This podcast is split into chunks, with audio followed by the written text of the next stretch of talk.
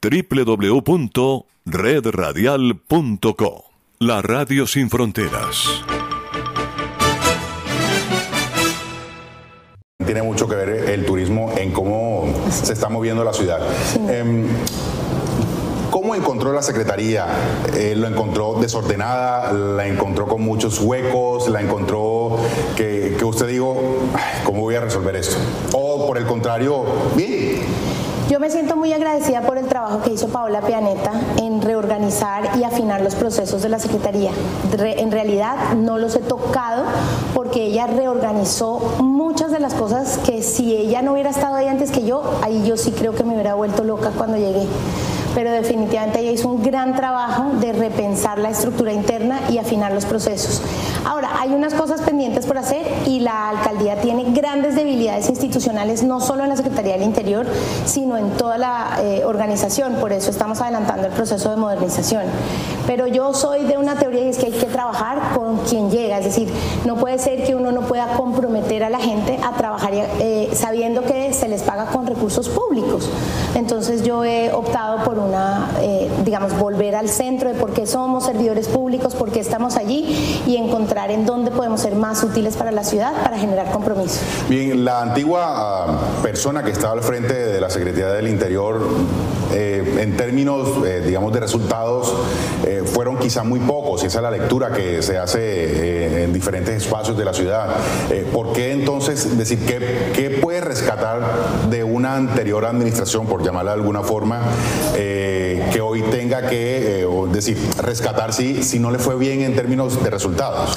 De una misma administración, digamos, de una diferente persona. Exacto. Sin duda lo que creo que hay que rescatar de lo que ella hizo fue la organización interna de los, de los equipos. Eh, los equipos internos de la Secretaría del Interior estaban completamente disfuncionales y tenían unas eh, como rupturas. Y yo creo que ella afinó y agilizó mucho las estrategias eh, internamente.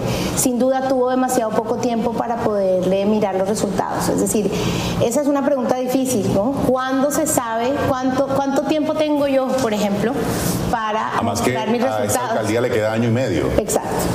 Entonces, pero sí creo que con, con, un trabajo un poco más sistemático durante un poco más de tiempo, creo que sus resultados hubieran sido buenos. Conociendo la complejidad de esta ciudad y los pocos recursos que hay para poder hacer todo lo que se necesita, ¿por qué aceptó este cargo?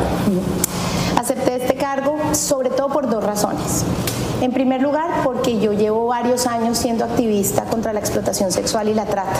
Sí. Y durante el gobierno de William Dow me han dado la posibilidad de mejorar mis estrategias, de hacer articulación internacional y era eh, un momento muy propicio para poder eh, implementar todas esas estrategias en el territorio.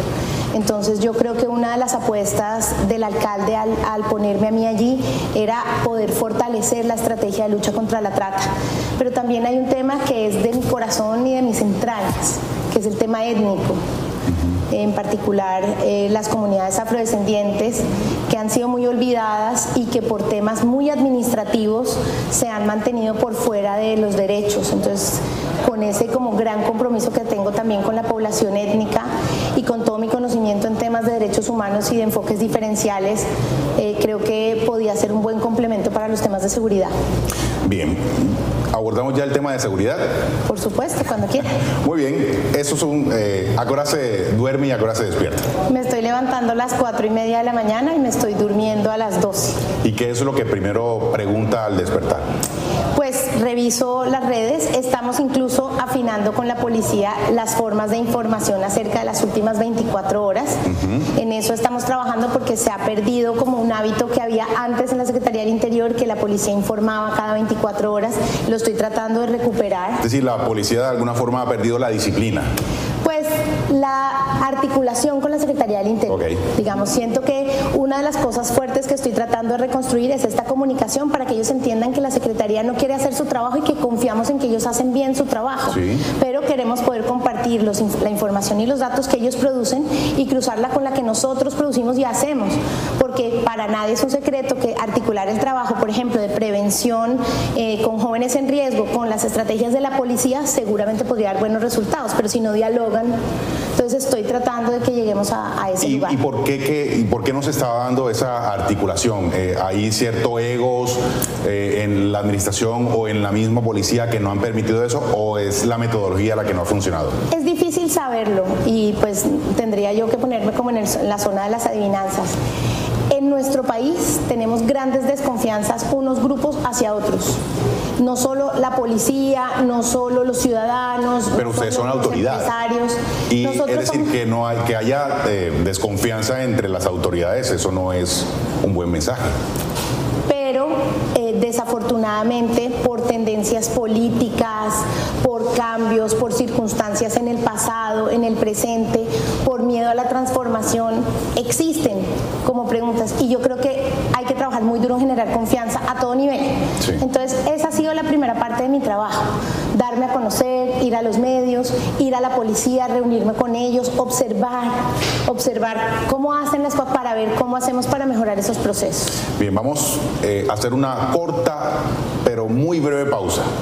Y cuando regresemos vamos a hablar de eh, temas mucho más eh, que le interesan eh, a, la, gente que está en los barrios, tema de seguridad, de convivencia y quiero que por favor le dé respuesta concreta a la gente. Así que la invitación es a que se queden, compartan esta transmisión y también dejen sus comentarios a través de las barras del chat que hay a través de las diferentes plataformas de redes sociales que tenemos en el canal Cartagena.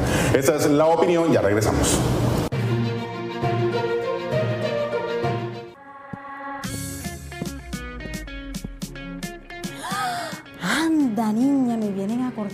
Agua. A ver, deja buscar el billetico ahí para darle. No, señora, ahí comienza la corrupción. Si tienes problemas para pagar tu factura, en Aguas de Cartagena te ofrecemos convenios que se acomodan a tus necesidades. Ay, no se pongan a bembeo, sean legales. Visítanos en Aguas de Cartagena, somos parte de ti.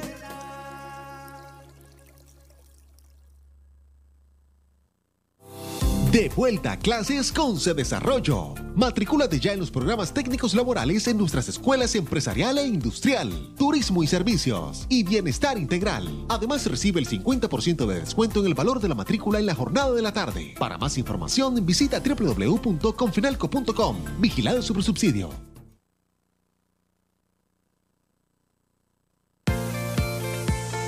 Con un abrazo que protege expresamos mejor nuestro sentir y mantenemos intacto nuestro auténtico compromiso por servir con tenacidad.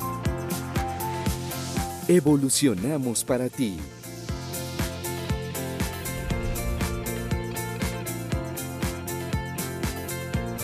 Mutual Ser EPS. Atención sin tanta vuelta. Volvemos a la opinión aquí en el canal Cartagena. Estamos con la nueva secretaria del Interior y Convivencia, Ana María González. Bien, en temas de seguridad, la ola de inseguridad en la ciudad es un tema que está desbordando las capacidades institucionales de la ciudad. La ciudad, la ciudadanía en general está muy preocupada, eh, casi que mantiene una incertidumbre porque no se sabe cuál es la estrategia, no sabe qué hacer. Eh, es decir, ya lo, lo que hay por implementar quizás se ha implementado, pero sigue y sigue y sigue eh, el fenómeno del sicariato, el hurto, esos días vimos en Transcaribe, etcétera. ¿Cómo resolverlo? bueno, yo creo que lo primero que hay que hacer es que hay que dividir el fenómeno de la seguridad en dos partes. Hay una parte que tiene que ver con eh, el gran crimen, digamos, las redes transnacionales de, de, crimen que confluyen en Cartagena por muchas circunstancias, porque somos un puerto, porque además somos un atractivo turístico gigantesco, entonces, por supuesto, las redes de trata, de narcotráfico y, y de microtráfico les interesa mucho estar en la ciudad, digamos que es una plaza muy atractiva para todo este gran crimen organizado. Y por eso el fenómeno del sicariato.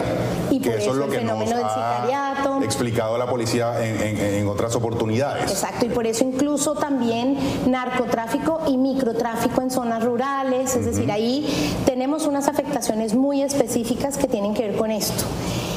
A mi modo ver, estas son cosas que trabajan las inteligencias de la Armada, de la Policía y del Ejército a un nivel más nacional, digamos. Creo que ese es un problema más, digamos, del general, de cómo ellos comprenden la geopolítica del conflicto y en donde yo creo que el papel de la, de la ciudad es mucho más de mitigar los efectos que tiene esa, esa gran violencia, digamos, sobre la ciudad. Y estoy tratando de analizar eso qué significa. Entonces, lo primero que he hecho es ir a reconocer a las víctimas. Mire, por más que una persona sea víctima de sicariato, es decir, que haya cometido crímenes, a mí me duele en el alma que digan un sicariato. No, un muchacho, padre de un niño de un año, de una niña de 10 años, de un barrio en Canapote, fue asesinado. Porque a nosotros lo que nos duele es el efecto de esa gran violencia, que efectivamente, digamos, se rebasa las capacidades de la, de la ciudad para abordar. Y ahí lo que tenemos es que humanizar, comunicar con más humanidad, recordarle a la gente que lo que está pasando es que está perdiendo la vida personas. Yo creo que hay que trabajar muy duro en humanizar esa parte del conflicto. Pero, a ver, permítame un segundo, pero lo que pasa es que el asesino evidentemente no tiene, está ser humanizado, porque le está cortando la vida a otra persona de raíz. Y a veces, eh, y, lo que uno podría eh, leer es que se trata de una de, eh, guerra entre bandas organizadas por el microtráfico y muchos de los muertos, no quiero dar una cifra porque eh, más bien no tengo la cifra de que muchos de los asesinados formaban parte de esa, de esa pelea de bandas, pero también hay otras personas que terminan eh, asesinadas por estar en el lugar equivocado. Exacto. Bien. Eh, bueno, pero entonces ahí voy una cosa es la humanización de la persona que fallece, pero evidentemente el criminal cero humanizado. De su círculo familiar y entender los efectos que tiene la, la violencia. Yo sí quiero reiterar que ahí el victimario también es una víctima digamos, una persona no se vuelve sicario porque quiera. Nadie pone en su perfil laboral yo quiero ser sicario. Sí, no lo pone en LinkedIn también, eso es claro. Es decir, ahí tenemos un fenómeno social que soporta todos estos comportamientos, pero que tiene que ver con esta gran criminalidad. La otra criminalidad, la criminalidad que se genera en conflictos de pandillas. Mire, a mí me ha dolido mucho una que, está, que le pasó a Paola, no a mí, eso fue, pasó hace como un mes, y es que en una borrachera mata el mejor amigo a su amigo. En una pelea. Borrachos ya a las 4 de la mañana se pelean y uno termina matando al otro. Eh, digamos, o la riña que hubo frente a la Virgen del Carmen ahorita el, el domingo de la madrugada. Es decir, ahí yo siento que tenemos un papel que jugar y que tenemos que reinterpretar la seguridad porque ahí por más policías que tuviéramos no lo vamos a poder resolver. Bueno, pero ¿cómo lo resolvemos? Es decir, si no es con más pide fuerza, ¿cómo ya aterrizamos esa, digamos, esa teoría de la nueva convivencia? Se necesita sin duda más pie de fuerza y como ustedes saben, bueno, primero ya llegaron, ya llegaron 100 policías adicionales a la ciudad de Cartagena. El alcalde ha hecho una solicitud para recibir asistencia militar. ¿Y qué ha pasado en con la ciudad está en trámite. Entendemos que los tiempos del gobierno no son los óptimos, es decir, es un gobierno que le quedan dos semanas y otro que ya viene entrando, entonces creemos que es una decisión difícil en este momento. No, no digo que por ahora no, y nosotros estamos insistiendo porque lo necesitamos, pero pues creo que es un momento difícil y definitivamente se sale de las capacidades de la ciudad, pero nosotros no podemos tomar esa decisión por nuestra cuenta. Eh, pero claro, aumento de pie de fuerza sí, sí, y trabajando en ello. Yo creo que ahí hay que trabajar que sea más estratégica la intervención de la policía y eso tiene que ver con la estrategia analítica de datos. Okay. Digamos, quiero empezar a hacer acupuntura de seguridad con la, con la policía y con algunos actores de la ciudad. Y además estamos hablando y, y empezamos una conversación con algunos pastores de las iglesias. Yo estaba analizando eh, con algunos expertos en el tema, ¿quiénes tienen autoridad en las sociedades además de la policía? Y esa es una pregunta que también le hago a los ciudadanos. ¿Quiénes más tienen autoridad? Uno que me parece como bueno, primero las células, la célula de, la sociedad que son los padres de familia, pues están en la casa. Exacto, las asociaciones de padres de familia es un actor clave. Las iglesias son los factores clave. Mire que durante el paro nacional hace dos años pasó una cosa bien interesante y es que las madres salieron a defender de la policía cuando estaban en las ollas a los hijos. O sea, tenemos unas herramientas civiles de contención que nos permiten aumentarnos los números, pero no desde la fuerza sino desde la autoridad, que no es autoritarismo, es decir, no es la autoridad armada que sale, sino es una autoridad mucho más pacífica, pero una autoridad mucho más clara en donde moralizamos al que está cometiendo un error. Eso también puede ser, digamos, eso le funcionó muy bien a Antanas Mocus en Bogotá para modificar muchos comportamientos ciudadanos con unos resultados muy rápidos. A pesar de que la gente pensaba que esto iba a ser eterno, unos resultados muy rápidos con cosas como lo de la tarjeta roja, que generan vergüenza en quien se está portando mal. Entonces, bueno, yo creo que por ahí es, estoy hablando con los actores y tuve otra reunión que es muy interesante, que es una reunión con los empresarios, porque yo sé que los empresarios están súper angustiados porque no el decreto y la cosa, tan, tan, y yo les dije, listo, el decreto, la cosa, pero ustedes son claves para la autorregulación. El que salga, eh, no puede salir nadie borracho de su establecimiento a manejar people. Pongámosles el servicio de que los llevamos a la casa o de que le guardo el carro, que le colo la llave o le pongo un conductor. Inventémonos nuevos servicios que podamos hacer que contribuyan a que la ciudad esté mejor. Y están súper alineados en ayudar y en, digamos, ellos entienden su papel. Los picoteros también, que son unos actores todavía más difíciles porque en torno al picot tenemos riña, tenemos un montón de problemáticas. Con ellos tenemos una mesa de trabajo para trabajar, para, como para analizar qué podrían hacer por ayudar, cómo mejorar sus entornos y no para que eso sea como no, eso es problema de la Secretaría del Interior. Bueno, pero ¿se va a caer el decreto de los, de los eh, límites de horario? Hay que hacer un procedimiento, yo me comprometí con ellos, voy bien en lo que me comprometí con ellos. Hoy tengo una primera reunión de analítica con la policía y estoy tratando de generar como ese ambiente para poder volver a citar al Consejo de Seguridad, donde podamos volver a discutir con datos si esa correlación entre violencia y horarios existe. Bien. Vamos a hacer una segunda y última pausa aquí en el programa La Opinión. Estamos con Ana María eh, González, ella es la secretaria del Interior y Convivencia del distrito, se estrena en el cargo y tiene muchos retos por enfrentar y de eso estamos dialogando. Ya regresamos. Usted está ya ese, pero con esta L respira mejor. Vea, eso es lo bueno de tener el chuzo conectado con internet. La tengo en bodega ¡Se la traigo! Compra 200 megas más telefonía fija por solo 72 mil pesos. Además, el primer mes gratis. Que te vaya como a Rigo, pásate a Tigo. Business.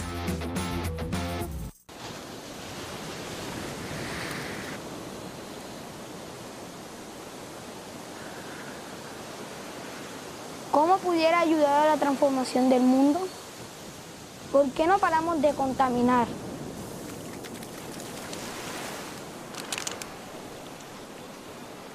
Ya sé cómo aportar con mi granito de arena a la transformación ecológica.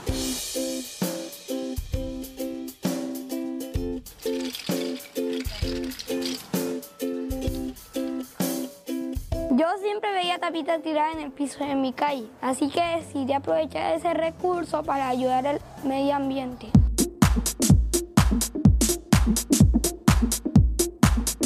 Nico nos invita a conservar el medio ambiente recolectando estas tapas y así contribuir a la conservación de nuestro planeta. Estoy muy orgullosa de mi hijo ya que ayuda a transformar al medio ambiente reciclando todas estas tapas. Con este proyecto aprendí que lo único que no se puede reciclar es lo negativo. Y esto que yo hago es muy positivo porque ayuda al ambiente reciclando tapitas, reduciendo un poco la contaminación del planeta y reutilizándolas en hermosas canastas. Yo sumo con mi pequeña acción a la transformación ecológica que tanto necesitamos.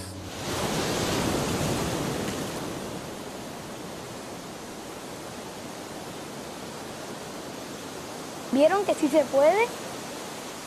Oye, oye, espera.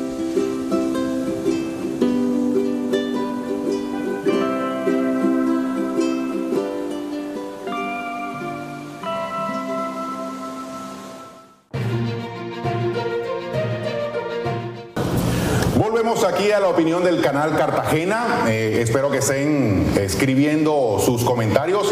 La secretaria del Interior, Ana María González, ella la voy a poner a leerlos todos para que se retroalimente de todas las necesidades que tienen los ciudadanos. Bien, eh, secretaria, ¿Tiene plata para hacer todo lo que se necesita o la plata no es necesario? El dicho de que eh, la plata no hace feliz, pero forma parte de la felicidad. Forma parte de la plata de, la felicidad de la Secretaría del Interior para ejecutar todo lo que se necesita a nivel de, para recomponernos eh, eh, en términos de convivencia en la ciudad. Afortunadamente sí tenemos los recursos, evidentemente no suficientes, nunca serán suficientes para todo lo que hay que hacer, pero efectivamente el lunes a- eh, aprobaron, eh, digamos, ya salió el decreto de eh, lo que nos aprobó el Consejo, que es una reincorporación de unos recursos que había de antes, que se van a gastar ahora, y vamos a hacer unas inversiones eh, que se necesitan, que ya estaban programadas, me gusta aclarar eso, para que sepan que no soy yo, porque eso ya era lo que venía antes. Es decir, yo voy a tener plena soberanía sobre el presupuesto del próximo año, pero aquí me toca ejecutar básicamente lo que había, tal vez reorganizar algunas cosas para que se ejecuten de manera más eficiente. Y, por ejemplo, si había plata planeada para jóvenes en general, yo puedo con la estrategia de la policía de acupuntura decir, pero no en este barrio. Eso sí lo puedo hacer, pero no puedo modificar mucho los presupuestos. Pero va a haber una ejecución importan- importante por parte de la Secretaría del Interior en este segundo semestre. ¿Cuántos son? Y primero hay que decir que tienen que gastarse en estos seis meses que hace falta. Así es. Total. ¿Y cuánta plata es?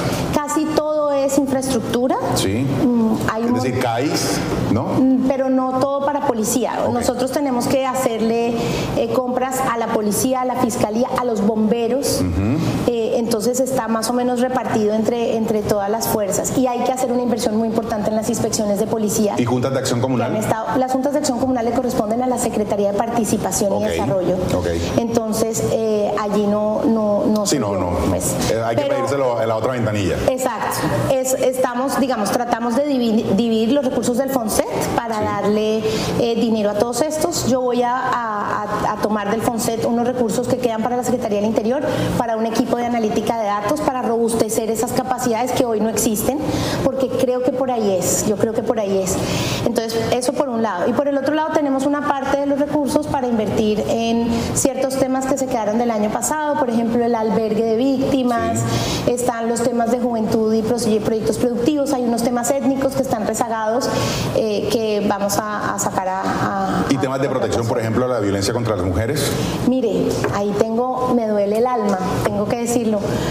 Ahí tenemos nosotros un error en el plan de desarrollo y es que no existe una meta de trata. Mire qué paradoja. Claro, yo estaba en la Oficina de Cooperación Internacional y esto es misional de la Secretaría del Interior y ellos cuando formularon el plan no pusieron nada para la lucha contra la trata. Pero muy afortunadamente, digamos, como decían los pastores en la, en la reunión de intereclesial, eh, los tiempos de Dios son perfectos. En unas dos semanas, la oficina de cooperación donde yo estaba tendrá un anuncio de un proyecto muy grande del Departamento de Estado que le va a invertir a Cartagena 2.5 millones de dólares en los próximos tres años solo para temas de trata. Entonces ahí la plata no será de la Secretaría del Interior, pero sí se invertirá en nuestras prioridades. Es decir, yo tendré mesas de trabajo para definir la estrategia de cómo será el gasto de buena parte de esos recursos. Obviamente no de todos, porque la entidad que se ganó la convocatoria pues tendrá también sus propias prioridades, pero acordarán con nosotros ese gasto y ahí logramos financiar ese rubro que era cero. Mm, es importante que lo haya. Bien, vamos a, ya casi se nos acaba el tiempo y quiero que utilicemos ese poco espacio que nos queda para hablar de dos temas fundamentales. Y el primero es Transcaribe eh, y el segundo es el tema eh, justamente el turístico. Bien, Transcaribe. eh, tipo entra armado a una estación y hace lo que le da la gana. Hay un tipo que se roba eh, un monitor de una de las estaciones, eh, robo con arma blanca.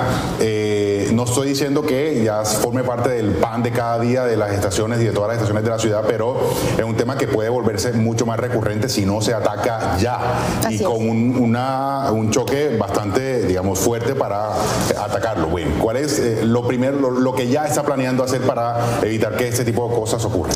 Así lo entendimos y ayer mismo hicimos una reunión Policía, Transcaribe y yo para definir cómo vamos a empezar.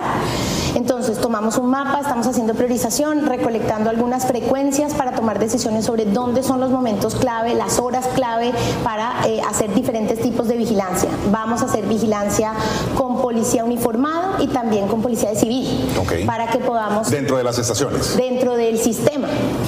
De tal manera que Es podamos... decir, en la estación, en los buses. Exacto. Entonces, eh, de tal manera que podamos no solamente cogerlos allí, sino usted sabe muy bien que en la legislación colombiana la flagrancia, La flagrancia. después hace que los suelten otra vez porque no hay un histórico, no hay sistematicidad. Sí. Entonces tenemos que trabajar duro en que eso no siga sucediendo. Bien, y, eh, y bueno, ¿cómo, cómo bueno, el tema, el problema ahí es con los jueces, ¿no? El tema de que, bueno, el, policivamente se ataca al el problema, se lleva ante el juez y, y, bueno, y entonces la trazabilidad, la- el, todo el acervo probatorio para decir justamente este es un delincuente, por favor no lo saque a las 24 horas. Es desmotivante, pero también tiene que ver con la tipología de los delitos y con el tipo de pruebas que se recaudan, que inhabilitan a los fiscales para poder crear un caso suficientemente fuerte. Sí. Entonces, bueno, por eso es que hay que hacer un poquito de vigilancia a más largo plazo. Es decir, no es solo el, el señor con el puñal en el video inmediato, sino que ojalá eh, tener ese señor chequeado cuando estaba revisando, cuando estaba pasando en bicicleta, cuando estaba para poder decir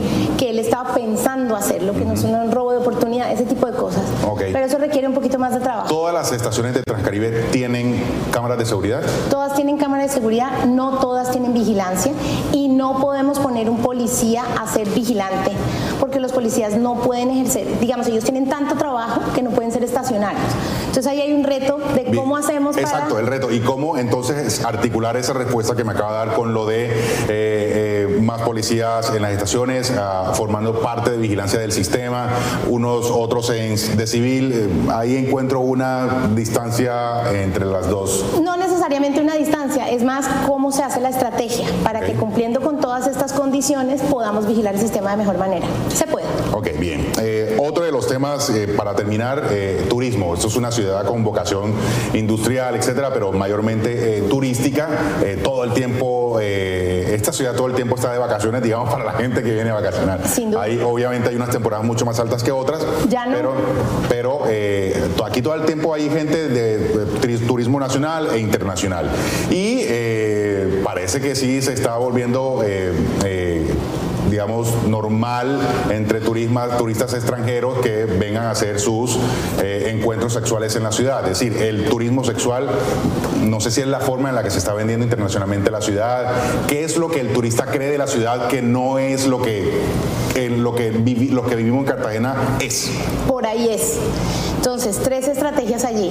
Vamos a hacer una campaña internacional porque no nuestro marketing de ciudad ni el de nuestros operadores legales, pero el de los operadores ilegales y el de mucho el marketing internacional sí está diciendo el mensaje incorrecto sobre qué se viene a hacer en Cartagena y cuál es el tipo de experiencia que aquí se tiene. Ok. Entonces, por ahí es un trabajo con Natalia Borges de la Corporación de Turismo. De turismo, sí. Eso es clave y es inmediato. Ya empezamos, hoy vamos a empezar a grabar. El alcalde habla inglés. O sea, tenemos todas las herramientas para hacer una cosa bien hecha. Pero, digamos, también debería haber algo con respecto o en contra de esa gente que ya está viniendo a hacer voy. ese tipo de cosas. Para allá voy. Articulación policía-migración. En el caso del, del viernes no lo hubo. Y si lo hubiera habido, hubiéramos podido expulsar a esa persona y hubiera sido ejemplificante. Entonces, no es son problemas de comunicación y de afinar el procedimiento. Yo le hablo mucho de los procedimientos, pero es que los procedimientos están un poquito eh, como fracturados. Vamos a afinar ese procedimiento para que eso funcione con agilidad. Y tres, la justicia norteamericana castiga eh, delitos cometidos por los ciudadanos norteamericanos en otros países, especialmente el delito de trata. Perfecto. Entonces, por ahí también tenemos cómo disuadir a los turistas para que se porten bien en Cartagena. Bien, pero en contraste, eh, la Plaza de la Paz y la de la aduana en la noche es un circuito de prostitución. Y eso eh, pasa, todos lo sabemos, es decir, es un secreto a voces. Eh, allí cómo hacer, porque también es un mal mensaje en el sentido de lo que está diciendo del marketing internacional para que Cartagena no sea un destino eh, eh, subsexual. Todo el mundo habla de la Plaza de la Aduana y nadie habla de Cholón. Cholón Exacto, contribuye Cholón. todavía más a Bueno, es ese decir, me está, me está internacional. agregando elementos que amplían más el, el problema. Es decir, usted es autoridad hoy. ¿Cómo lo resolvemos? ¿Cómo lo resuelve la ciudad? Ahí sí le voy a contestar, déjeme llegar, que estamos en eso. ok, pero es decir, ya tienen identificado el, el tema, ¿Ya están pensando en, en cómo resolverlo? Mire, el tema lo tengo identificado desde mucho antes de trabajar en el gobierno. Ok. Vengo- no, porque también cualquier vengo- ciudadano lo ve. Yo vengo trabajando en ese tema desde hace cinco años o más como activista. La- Esta marcha que hubo que hizo que el procurador viniera, hace como seis años que vino el procurador, hizo un pacto contra la, eh, la explotación sexual, yo fui una de sus organizadoras. O sea, para mí este tema no es nuevo, lo que es nuevo es el cargo. Sí. Entonces por eso le digo... Déjeme llegar, perfecto. Déjeme llegar. Para cerrar, entonces, ¿usted podría eh, decirle a la ciudadanía a través de la Cámara de Canal Cartagena que va a desaparecer la prostitución, eh, digamos, eh, que se ve de la plaza, o más bien, de diferentes lugares de la ciudad, no solo en Cholón, no solo en la Plaza de la Paz? No puedo prometer una cosa que no puedo cumplir. Yo no puedo desaparecer la prostitución. No se ha desaparecido. Digamos, de, de esos puntos me refiero, la, la que es evidente. Pero ¿de qué nos sirve que lo desaparezcamos de esos puntos y lo mandemos para otros puntos menos visibles? Yo lo que le puedo prometer es que vamos a desarrollar una serie de estrategias que hagan mucho más difícil que el delito de trata siga sucediendo con la impunidad que hoy está sucediendo en la ciudad de Cartagena, en toda la ciudad. Bien. Ana María González, muchas gracias. Gracias a usted por la invitación. No, eh, el placer fue nuestro. Hay siempre temas eh, que se nos quedan porque el tiempo es, Vuelvo. eh, es poco. Eh, aquí está su casa. Bienvenida cuando, cuando lo necesite y cuando la ciudad también desee escucharla. Así que el tiempo nunca es suficiente para todo lo que hay que trabajar. Ana María González, nueva secretaria del Interior y Convivencia de Cartagena, estuvo con nosotros aquí en La Opinión. Eh, leeremos al término sus comentarios, así que por favor sigan escribiendo allí, que les sirve material eh, didáctico e informativo a la secretaria de que conozcan todas sus eh, problemáticas en los barrios. Muchas gracias y buenas noches.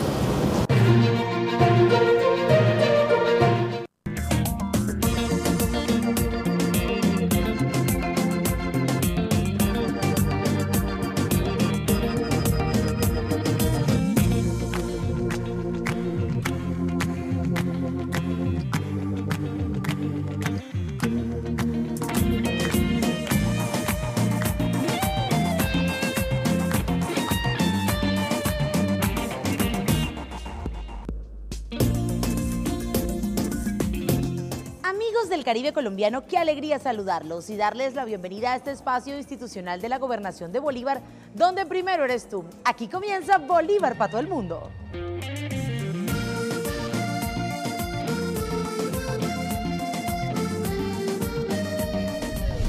Malecón, zonas verdes, culturales, deportivas y gastronómicas comprenden los 27.400 metros cuadrados del Parque del Jazz, una obra muy importante en el gobierno del Bolívar primero.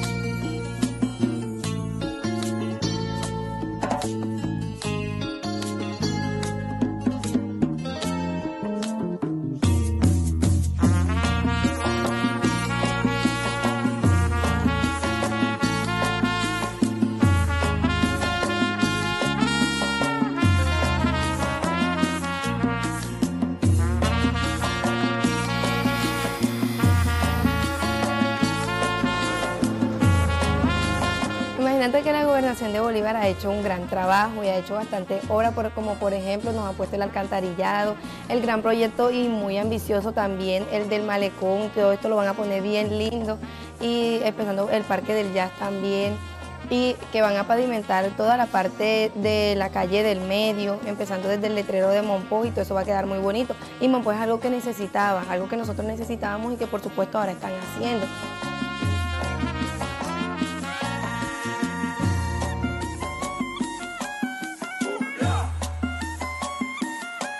Nos encontramos agradecidos toda la comunidad momposina por todas las labores de la gobernación que se están llevando a cabo aquí en el distrito de Santa Cruz de Monpós. Entonces, gracias a la gobernación por poner vista hacia nosotros, se están dando mucho avance, mucho futuro, mucho desarrollo.